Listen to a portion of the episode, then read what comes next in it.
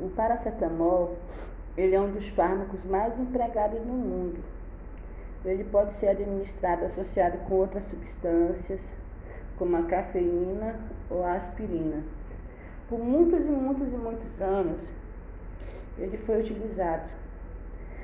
Porém, a primeira vez que observaram a toxicidade dele foi na década de 60.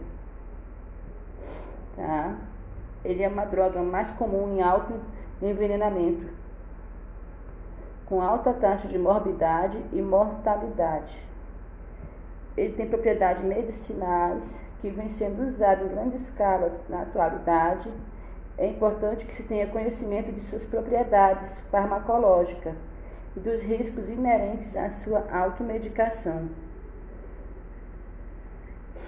Essa, essa substância, ela além de ser associada com, outras, com outros medicamentos, ela também é chamada de acetaminofeno, acetaminofeno, N-acetil para aminofenol. É um fármaco que se caracteriza por ser um pozinho branco, inodoro, solúvel em água e é apresentado grande estabilidade de solução aquosa. O pH ideal para ter essa estabilidade na solução aquosa é entre 5 a 7. Analgésico antipirético e ele também tem um potencial não muito aceitável. Algumas pessoas não, não podem ou não devem é, adicioná-lo à sua tratamento, por exemplo, com essa substância. Porque se der intoxicação aguda, a pessoa vai ter necrose hepática e isso pode ser fatal.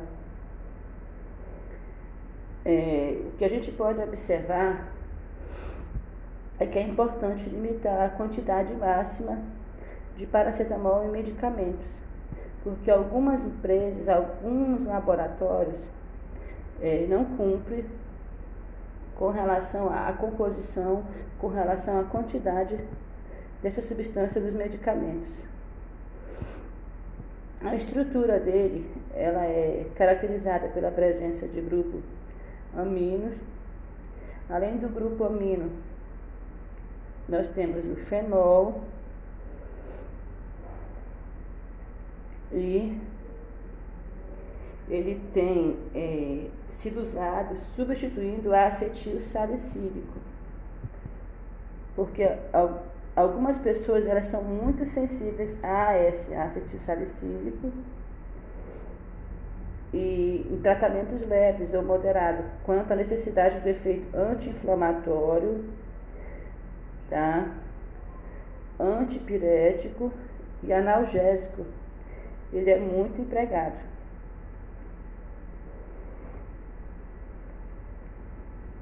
Na reação de hidrólise do paracetamol, ou seja, nós temos o paracetamol que vai sofrer um rompimento, no caso, a estrutura da molécula vai quebrar, tá? Devido tá em meio aquoso.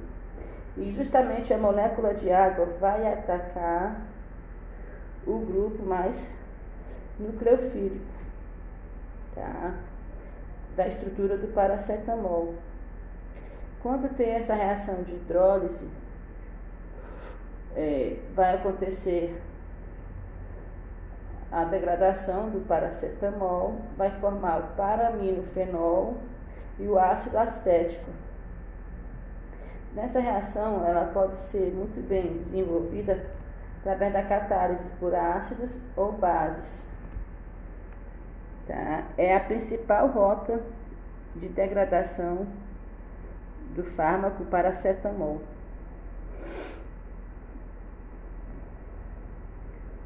E também, além de verificar essa rota de decomposição, degradação dele, podemos observar que o, o paracetamol pode ser obtido da redução do nitrobenzeno com zinco metálico na presença de cloreto de amônio. Tá? Vocês podem é, fazer essa reação. O paracetamol sendo reduzido pelo nitrobenzeno em presença do zinco e cloreto de amônio, vai formar um composto instável em fenil hidroxialamina, que ele vai ser imediatamente tratado com ácido sulfúrico para obter o paramino fenol. Depois é acetinado com anidrido acético e forma o paracetamol, certo? Nós temos a reaçãozinha, tá? Do cloreto de amônio interagindo com o nitrobenzeno. Em seguida, rompeu-se a ligação NO2 Observe que o ataque ocorre aonde tem é, um composto mais maior polaridade da molécula. No caso, no anel seria o grupo NO2. Com essa reação zinco metálico, em seguida vai haver acidificação, formando paramino, e depois a acetilação com acetato de etila para formar outra molécula de paracetamol. É, aliás, anidrido acético, tá? AC2O. O anidrido acético vai estar inter, inter relacionado aí. E essa acetilação dá o produto paracetamol.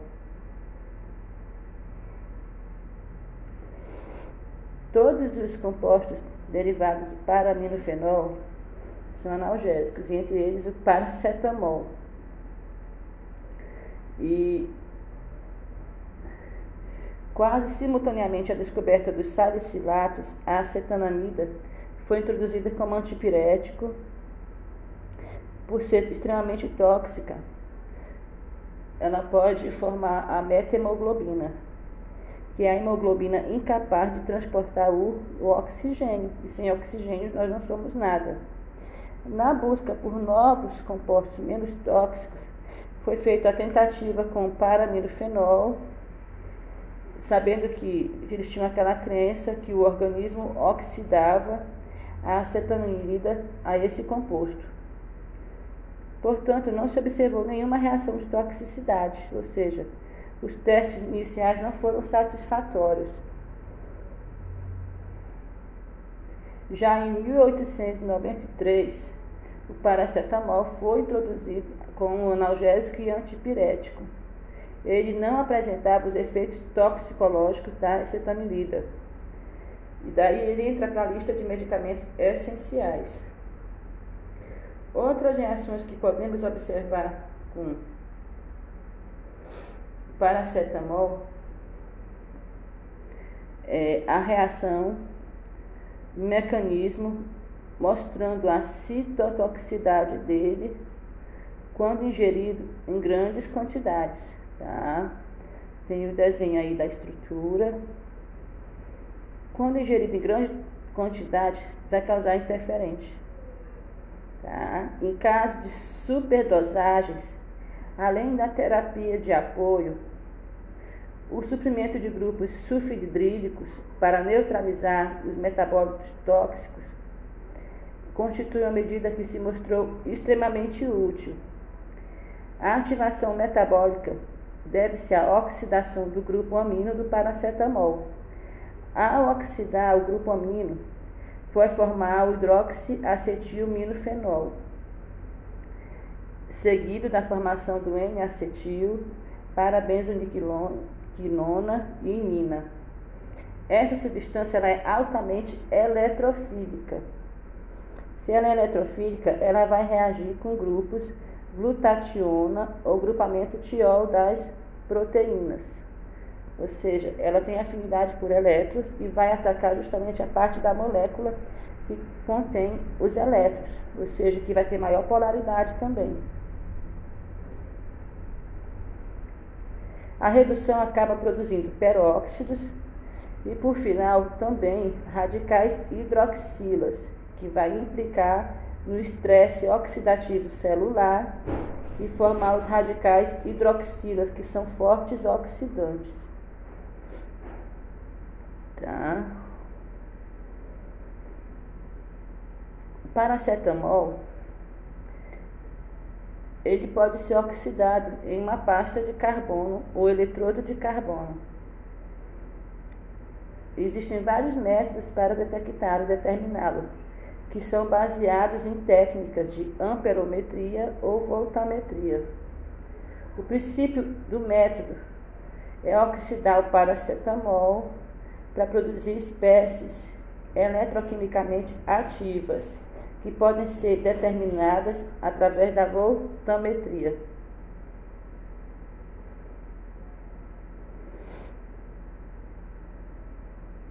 Esse composto ele é produzido em laboratório porque naturalmente o que acontece, algumas plantas, algumas substâncias naturais, elas podem ter em grande quantidade, assim como em pequena quantidade, ou seja, limitado isso iria interferir.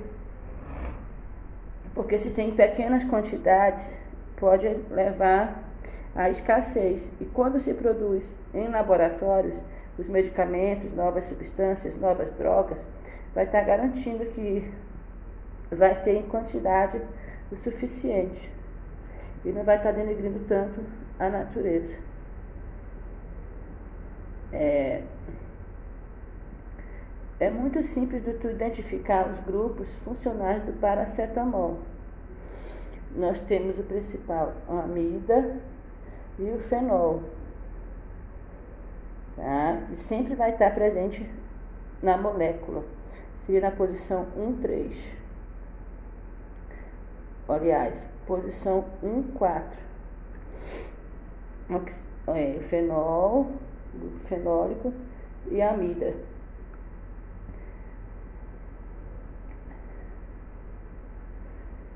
Também é, podemos verificar a polaridade e solubilidade de alguns compostos orgânicos.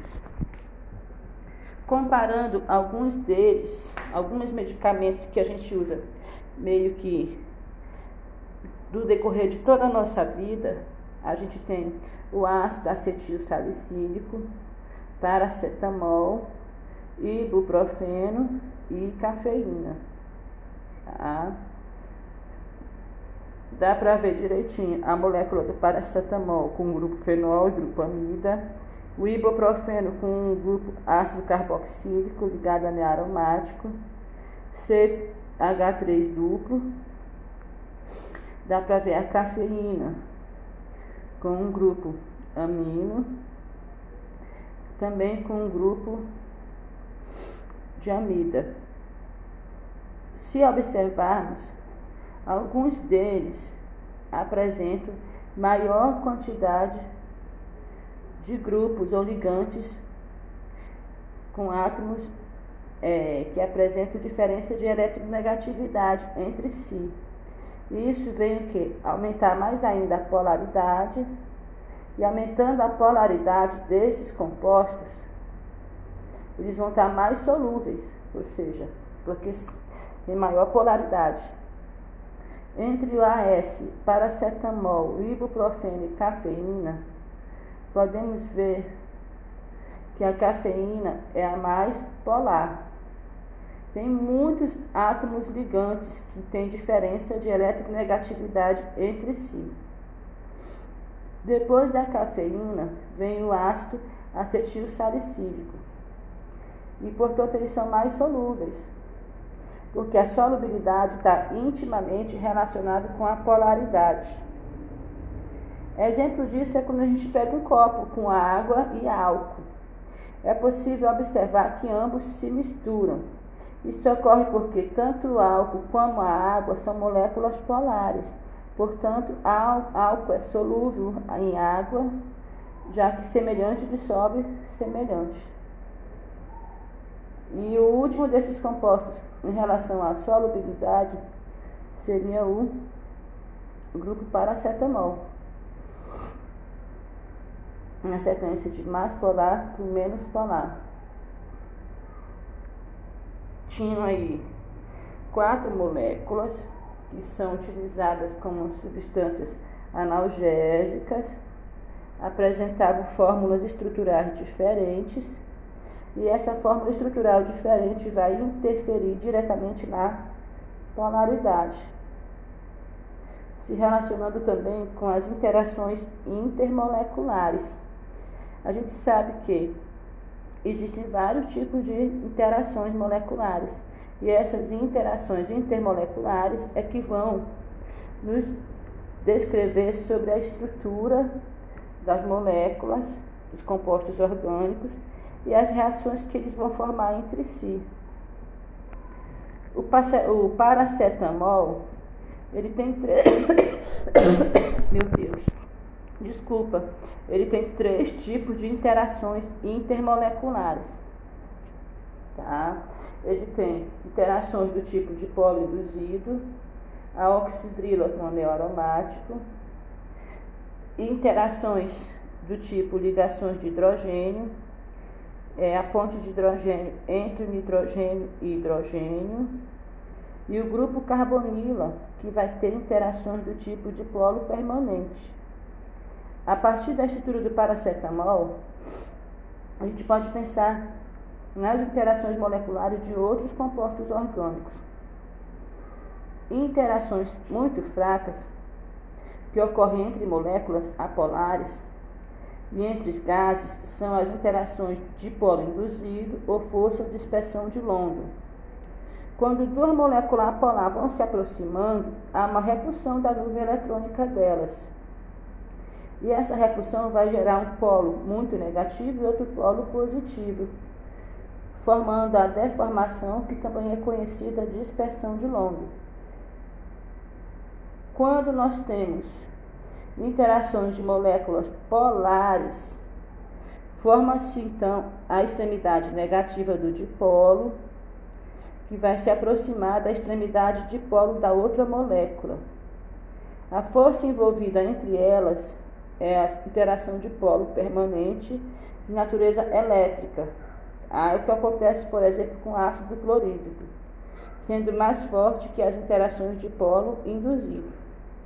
O cloro vai estar com densidade eletrônica aumentada, enquanto que os átomos de hidrogênio vão ter pouca densidade eletrônica.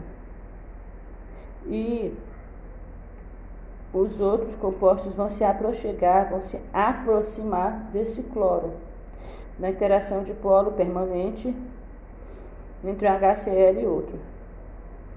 As pontes de hidrogênio, todos nós sabemos que são as interações mais fortes que existem, e chamada também de dipolo permanente. Ocorre quando, quando temos o hidrogênio ligado a um elemento fortemente negativo, nós chamamos do FON, fluoxigênio nitrogênio.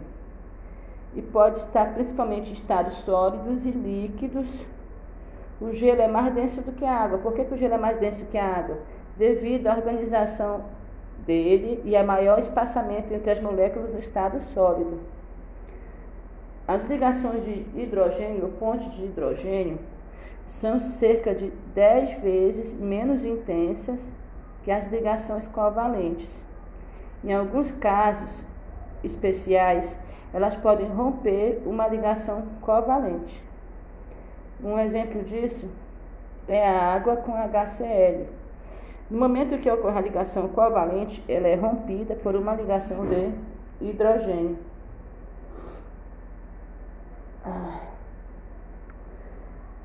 O exemplo que eu falei agora do hidrogênio com ácido clorídrico, o que ocorre é que o oxigênio da água atrai mais hidrogênio do, hidro, do, do, do cloro que o próprio cloro.